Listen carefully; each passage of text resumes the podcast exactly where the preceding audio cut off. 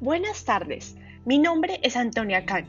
En este capítulo vamos a ver cómo los regímenes totalitarios han tratado de manipular la sociedad hacia ideologías fascistas y dictatoriales mediante el uso de la propaganda.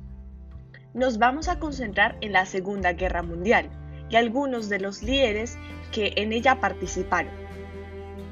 La publicidad se define como los métodos de difusión y promoción de ideas, en este caso políticas, culturales, raciales, etc., con la intención de conseguir el manejo de un país o cultura. Durante la primera mitad del siglo XX se consolidaron los grandes medios de comunicación, como la radio, la prensa escrita y la aparición en la historia del cine y televisión.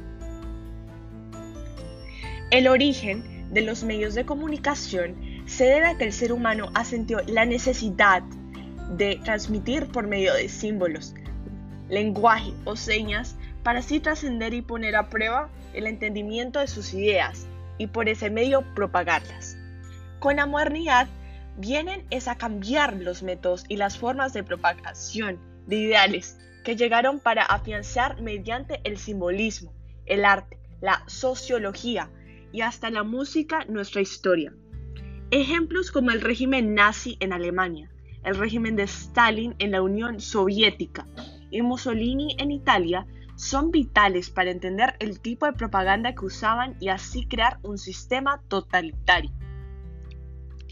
Si la percepción psicológica del ser humano se ha afectada tras la ideología que manifestaron diferentes sistemas absolutistas, ¿de qué manera la publicidad se convierte en una herramienta de gobierno para las sociedades que vivieron los regímenes totalitarios?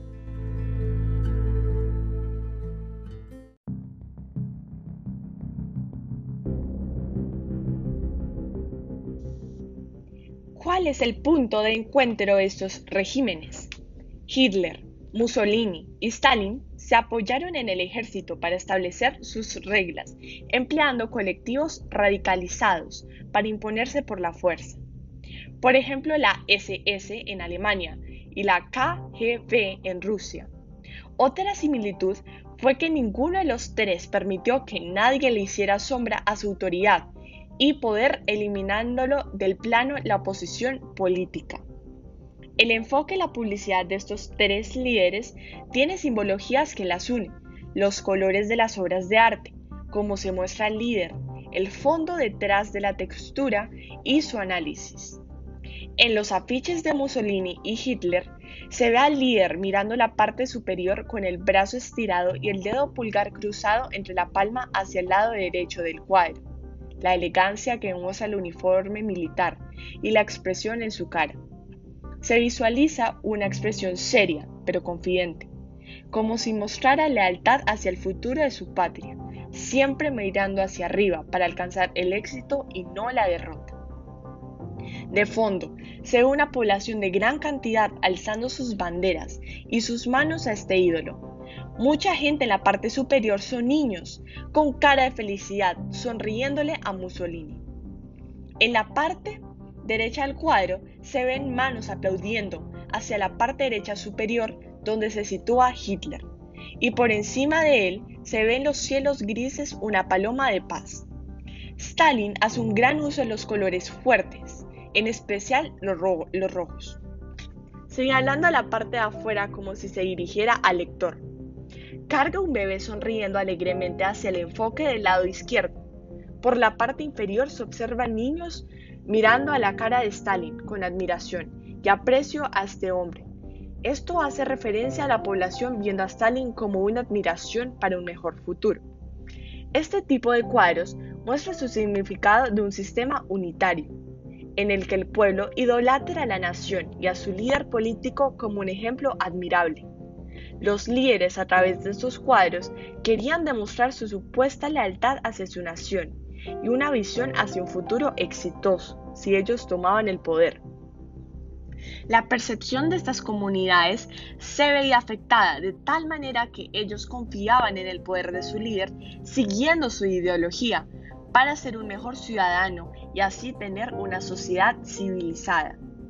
Estas obras mostraban al fascismo como una solución para el éxito, un amor de vida o muerte hacia la patria para protegerla, y las futuras generaciones se veían obligadas a compadecer con este tipo de ideologías para ser reconocidas como héroes de su nación.